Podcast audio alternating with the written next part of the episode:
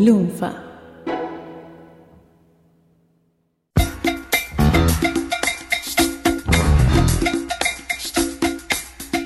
Hoy en día podemos medir el alcance de una banda, un tema o un productor por cuántas veces fue sampleado y por quién. En ese ranking de influencers probablemente hay uno que está en el top 3.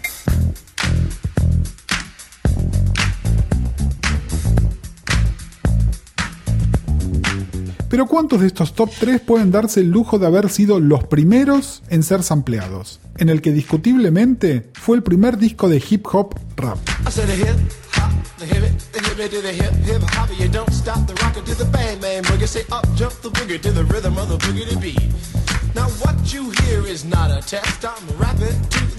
Hola, soy Gustavo Casals y esto es producido por Nile Rogers.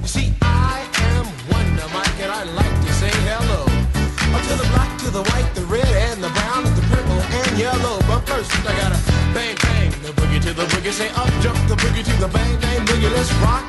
You don't stop, rock the rhythm that'll make your body rock. Well, so far you've heard my voice, but I brought two friends along. And next on the mic is my man Hank. Come on, Hank.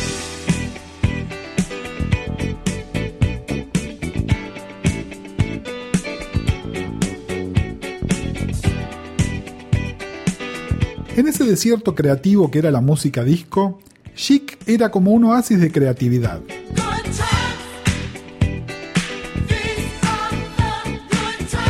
Con una musicalidad superior. Más emparentados con Roxy Music que con el sonido de Detroit.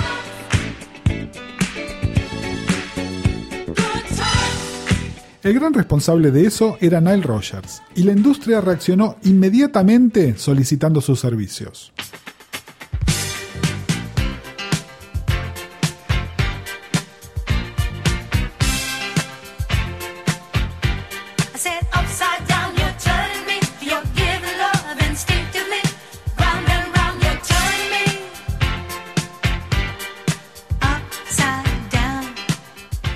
Compañía discográfica le pidió que produjera un álbum disco para Aretha Franklin. Rogers cortésmente declinó la oferta, aduciendo que no quería quedar en la historia como el que hizo que Aretha cantara disco.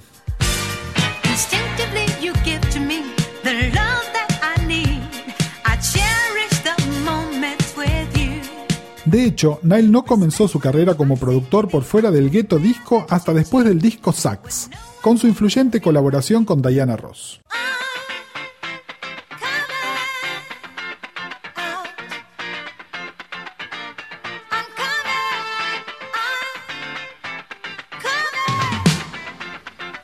Había habido intentos de hacer disco con Diana, pero Miss Ross necesitaba algo más sofisticado.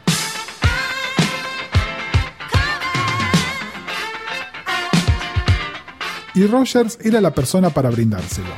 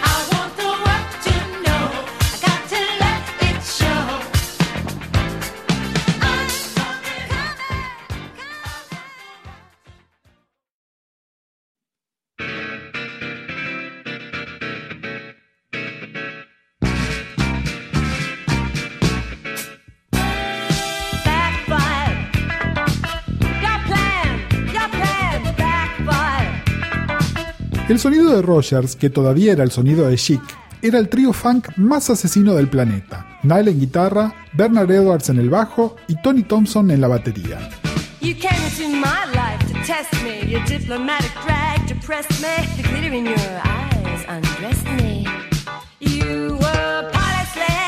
Mezclaban en igual medida sus credenciales de la música negra, soul, funk, disco. Con un sonido más emparentado con el rock. Escuchen la solidez de la batería. Y una cierta elegancia del pop europeo.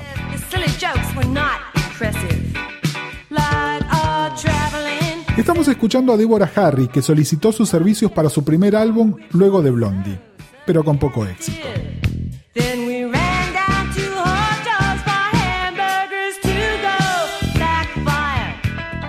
El éxito masivo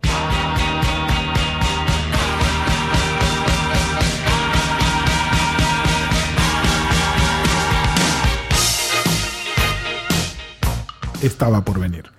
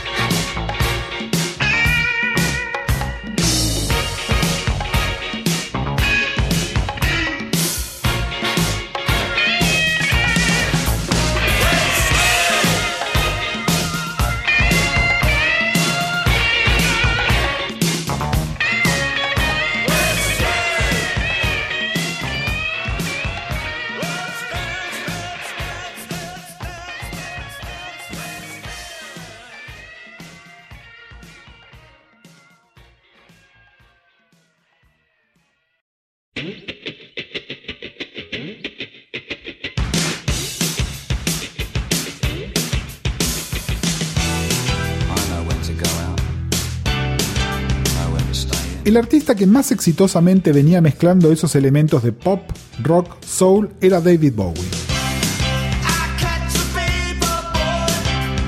En los 80, decidido a recuperar el superestrellato que le era propio luego de que la mitad de la industria discográfica británica sobreviviera reciclando sus ideas de la década anterior.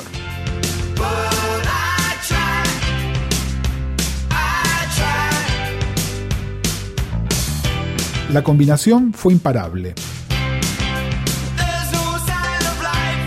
Tres hits monstruosos, una gira internacional millonaria, avisos de Pepsi y la posición de Rogers como el hacedor de éxitos imparables.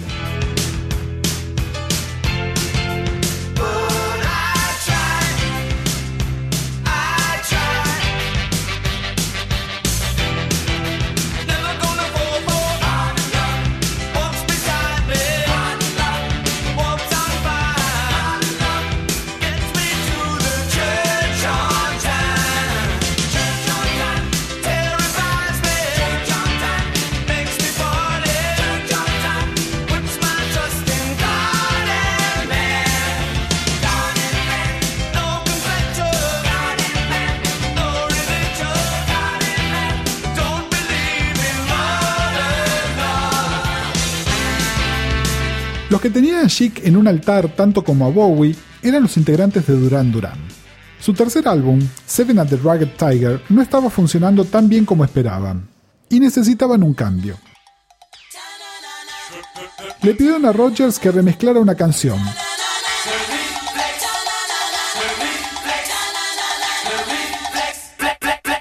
The Reflex.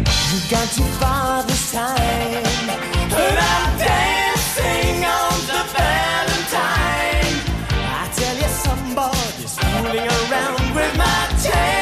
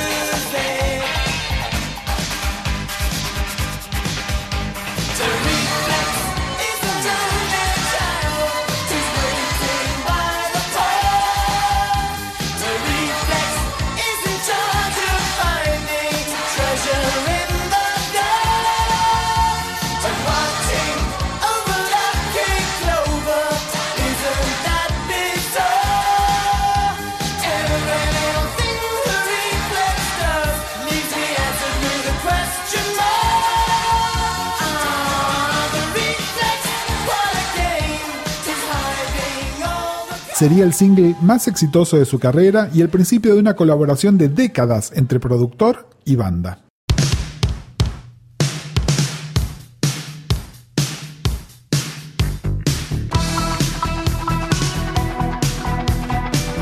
En Australia se jactaban de tener sus propios Duran Duran.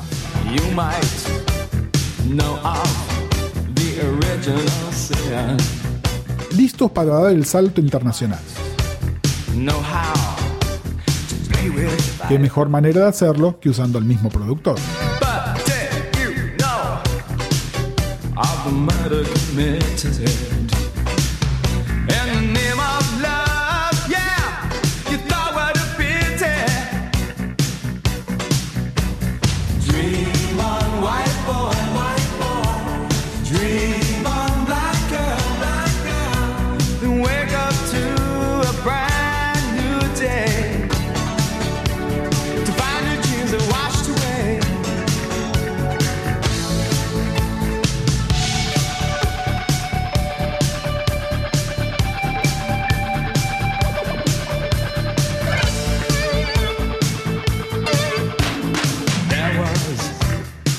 Time when I did not care. And there was a time when the facts did stare. There is a dream, and it's held by many. Well, I'm sure you have to see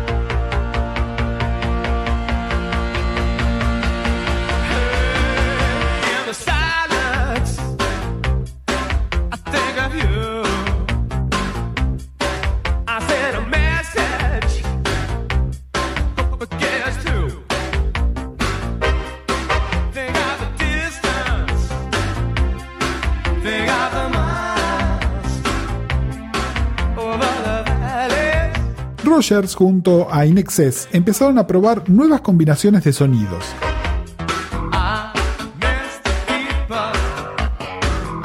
Algo que se expandiría en su próxima producción. El segundo disco de una chica a la que le tenían fe.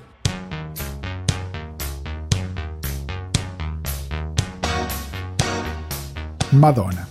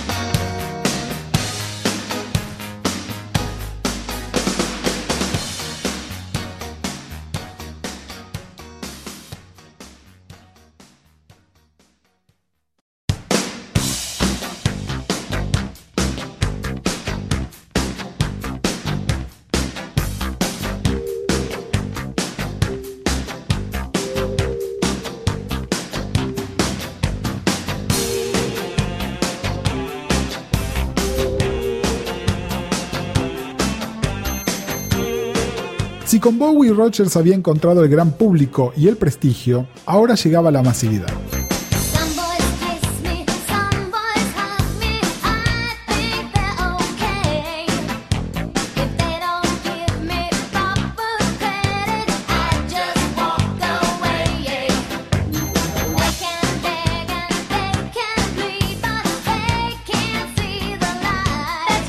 El álbum, sus simples y la artista simplemente no tuvieron competencia por el resto de 1985. Cause we are living in a material world, and I am a material girl. You know that we are living in a material world, and I am a material girl.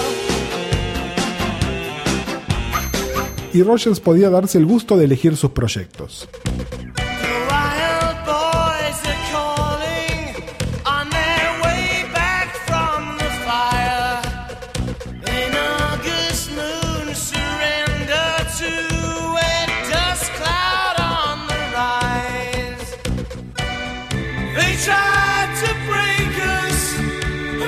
Ya fuera a seguir trabajando y expandiendo el sonido de Duran Duran,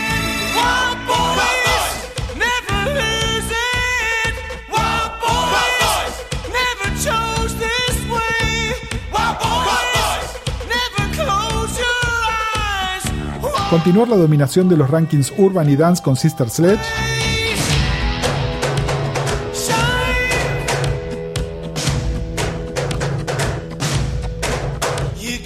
o seguir colaborando con esas bandas inglesas que se morían por el sonido.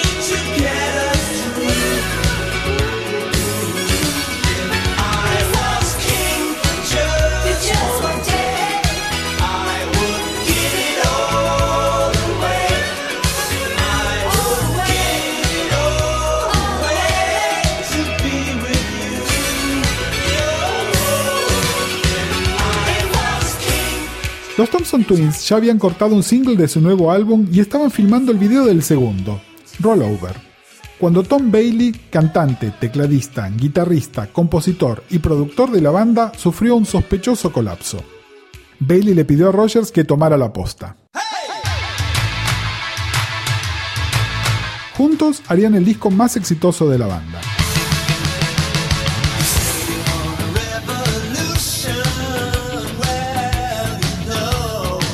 Here's to Future Days no incluiría Rollover como cábala, y en su lugar iba este discutible cover de los Beatles.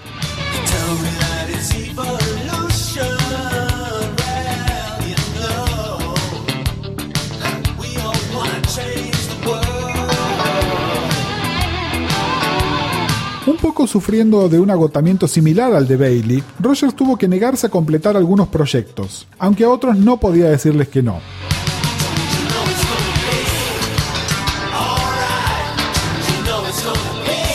Especialmente cuando los recientemente reducidos a trío Duran Duran le pedían que los volviera a producir y hacerse cargo de las guitarras de su álbum.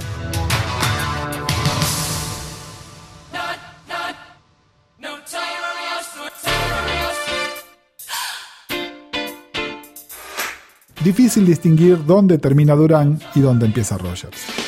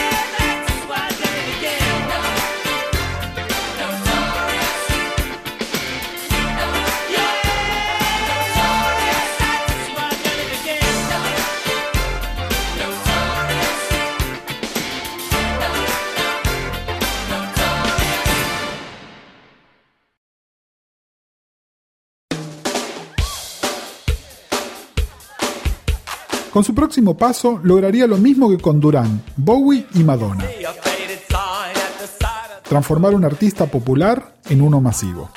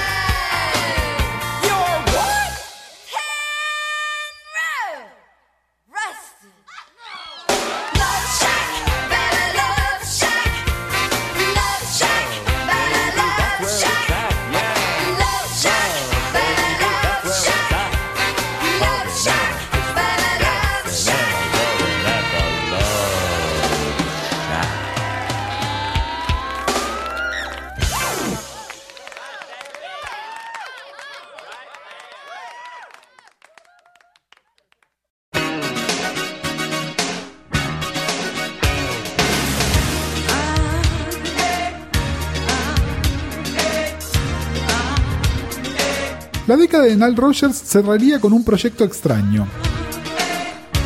Hacer un disco completo con Grace Jones, una favorita cuyo nombre se repite en este ciclo.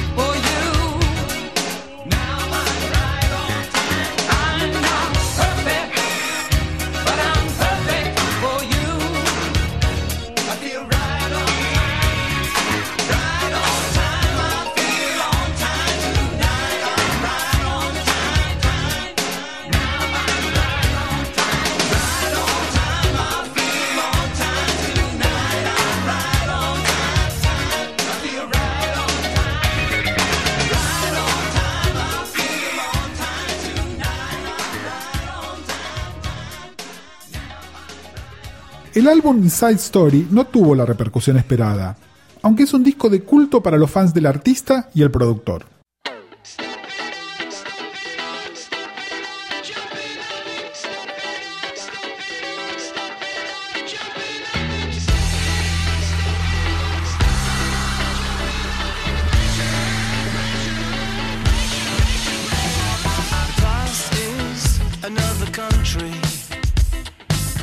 los 90 no serían tan generosos con alguien que le dio tanto a la música. Con fallidas reuniones de Chic, la muerte de dos de sus colaboradores más cercanos y la participación en giras de nostalgia.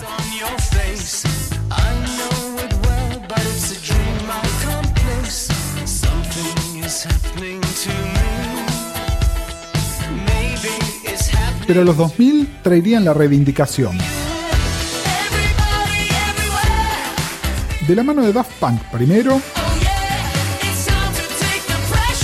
Y finalmente la vuelta a colaborar con Duran Duran, que ya le ameritan un featuring en su más reciente e impactante hit.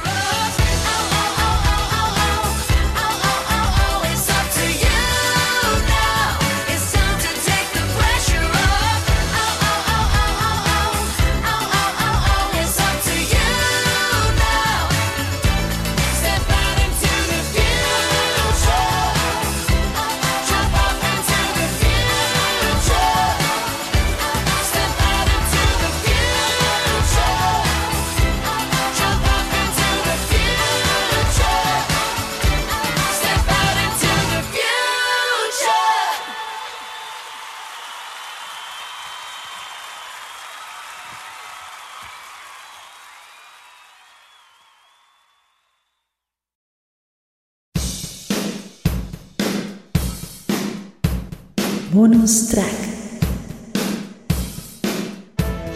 Técnicamente, en las primeras canciones que hoy compartimos hice un poco de trampa, ya que Chic, Debbie Harry y Diana fueron producciones de Rogers y su co-equiper, Bernard Edwards.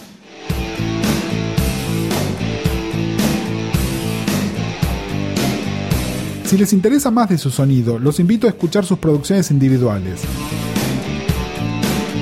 con artistas tales como The Power Station, Robert Palmer, ABC y Jody Watley. muchas de ellas contando con las colaboraciones de Nile y Tony Thompson. Edwards falleció en 1996 a los 43 años.